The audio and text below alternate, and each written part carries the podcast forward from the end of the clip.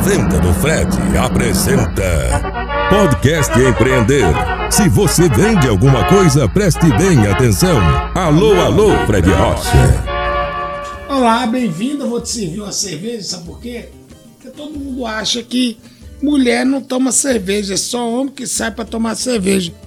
Vou contar uma coisa para vocês. Além de tomar, ela produz uma das melhores cervejas que eu já bebi. Bem-vinda, Laine, super empreendedora, cervejeira, uma menina e mandando bem. O que, que te fez tomar cerveja e produzir cerveja?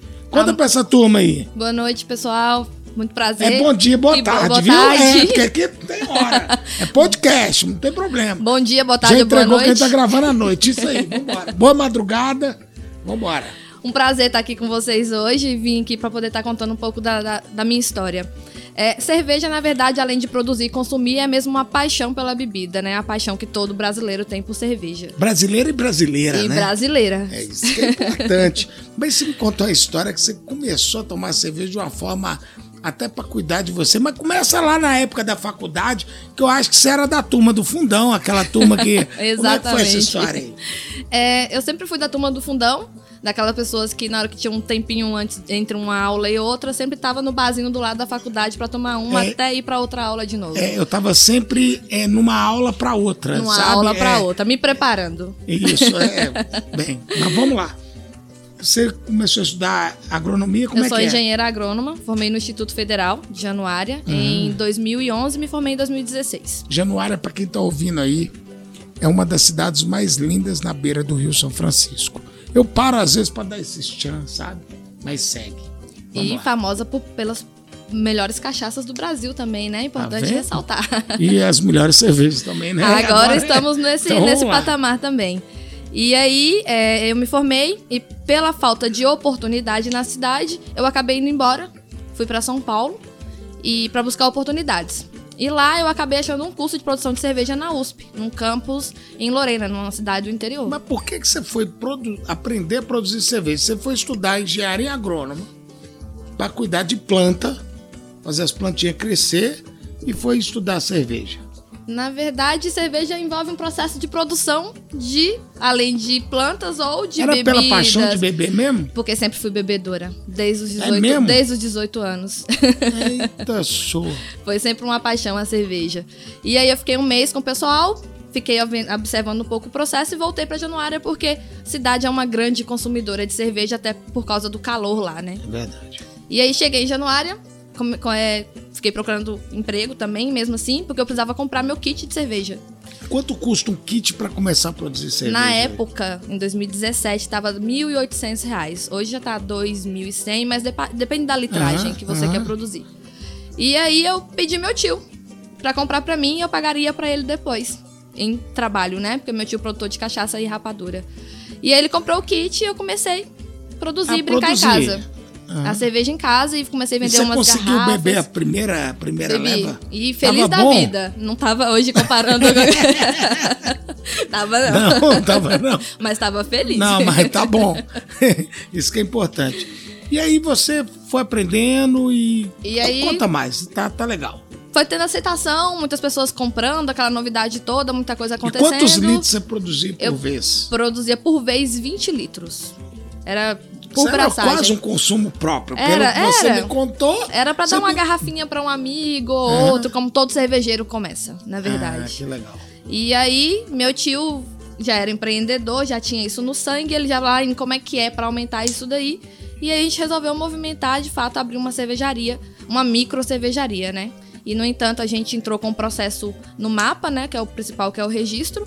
E nos tornamos a primeira do norte de Minas com registro no Ministério da Então Agricultura. vocês são a primeira cervejaria do norte de Minas a estar no mapa. Isso. O mapa é um regulador das cervejarias que tem a licença para produzir a bebida, Isso. que hoje é extremamente importante. Isso. Então, praticamente vocês continuam fazendo artesanal, mas já passa a ser uma cerveja. Já né? é algo mais profissional, né? Mais- a gente já profi- sabe, já tem mais um controle sobre o processo de produção. E vem cá, para quem produzia 20 litros antes e produz quanto hoje, Alaine? Hoje a abraçagem é de 300 litros. 300 litros. Isso. Tá? Isso por vez? Por vez. Por mês você produz quanto hoje? 3.200 litros. É, eu não dou conta de beber isso tudo, não. Começamos com 350. A, Alaine, me conta uma coisa aqui. É, uma mulher, para empreender, é, ainda tem dificuldades. Muita gente não acha. Você, mulher que está nos ouvindo e que tem vontade de montar um negócio, é, até pouco tempo atrás eu achava que não tinha dificuldade, porque minha mãe é empreendedora e eu vi ela vencer as coisas com tanta facilidade que eu achava que era normal. Até eu achar, até eu ver algumas amigas, Fred, mas a gente tem mais dificuldade. E você, uma menina nova, com uma fábrica de cerveja hoje, que é. Só existe duas no norte de Minas hoje com no mapa, né? Isso. Né? E você é uma menina nova, bonita e não sei o quê. Como é que você vê né? Quais as dificuldades que você teve como empreendedora? Porque tá cheio de mulher nos assistindo aqui, querendo empreender, querendo montar um negócio. Menina, voa! Conta pra elas aí. Na verdade, é muito difícil por questão de credibilidade. As pessoas às vezes olham pra gente e não dá credibilidade. Ah, você faz cerveja? É boa mesmo? É mesmo? Aí você tem que, tipo. Provar. É, prova aí, experimenta. Você tem que instigar É, o cliente acho que esse a cara é experimentar. beber de graça. É, será, né? isso, Pode é. ser que sim. Já, você já passou dessa fase. Mas assim, no início eu tive muito apoio do meu tio, que hoje é o meu sócio também. E ele, assim, ele sempre. Aprendi muito com ele, na verdade, porque já é um empreendedor, então ele sempre vai guiando e a gente vai trabalhando junto. Mas graças a Deus, apesar da dificuldade inicial, hoje a coisa já tá bem mais encaminhada. E isso tem sido bem novidade para as pessoas. Na verdade, tem até ajudado. Uma mulher fazendo cerveja. Como assim? Eu Mas acho muito legal, porque mulher, todo mundo acha, a gente vê é, quatro amigas no bar bebendo, tem gente que acha estranho. Que acha que mulher não. Ô, gente, vocês estão vivendo na época de quem? Já mudou, vira a página. Mulher tem que prender, mulher tem que. Aliás, esse negócio de declarar gênero para as coisas, na minha opinião, gênero só faz sentido se você quer namorar ou não. Se é homem, menina, menino, meio menina, meia menina, isso aí só vai fazer sentido se você quiser namorar. Pra ser amigo, pra produzir, pra empreender, não tem gênero, né? Tem Uma até coisa que um, um ditado, né, no nosso meio, que é assim: se você acha que mulher e cerveja não combina, é porque você não entende nem de uma coisa e nem de outra. Ah, gostei dessa. Ah, não. Ah, tá vendo? Ah, vou mandar um hashtag chupa aqui pra uma meia dúzia de gente. Entendeu? Ah, vou te falar, viu? Além me conta uma coisa. Pandemia. Nós conversamos algumas vezes. Eu comecei a acompanhar seu negócio depois que eu soube da sua história.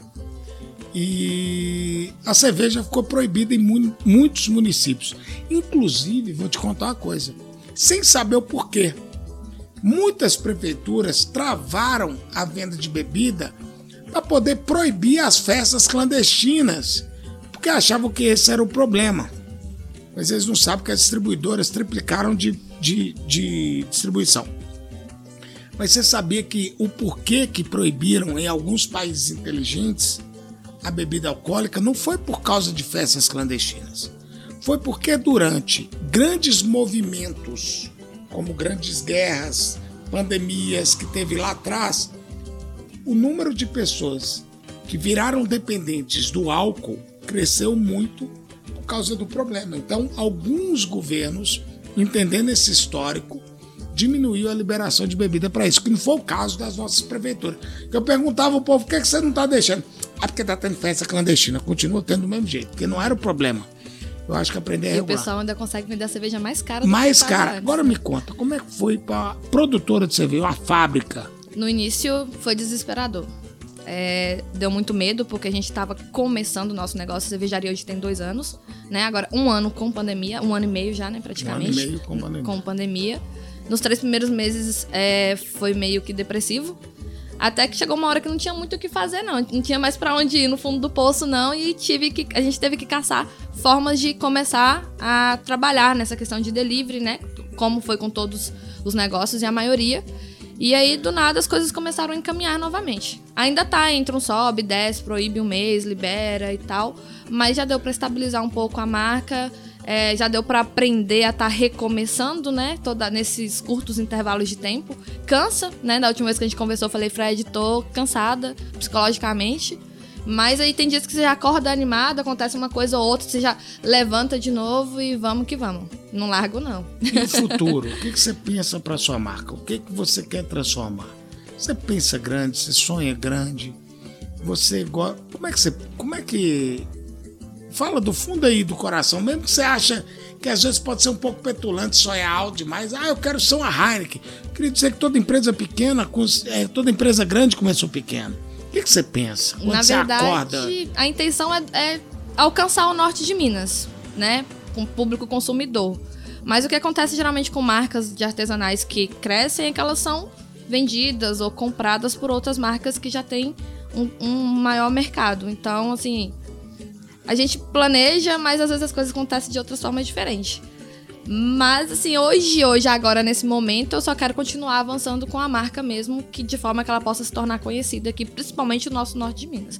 Porque eu sou uma, principalmente uma januarense nata. Aí, menina, é igual o meu caso aqui com Montes Claros, né? Depois de 23 anos fora, voltei para minha cidade e hoje nós estamos com um programa de televisão em quase metade do Brasil, rádio, você que está ouvindo podcast.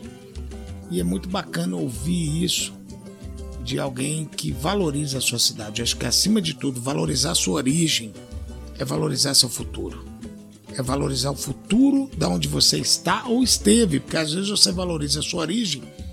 Eu não esqueço o dia que eu uso como exemplo. Fui fazer uma palestra em Lisboa e quem me entregou o microfone foi o primeiro-ministro. Eu comecei a palestra Montes Claros, 9 de janeiro de 1976 que é o ano que eu nasci. Todas as minhas palestras, nos últimos quatro anos, cinco anos, eu começo com o nome da minha cidade. É o primeiro texto que é falado. Parabéns por falar isso. Agradeço aqui sua presença, Muito Laína Leibia. Tá aqui a cerveja. Gente, quem quiser pedir, não peça. Venha Januário beber, tá? Um beijo, obrigado pelo carinho. Tchim, tchim. Tchim, tchim. Tchau, tchau, tchau. para todo mundo. Você ouviu Podcast Empreender com Fred Rocha.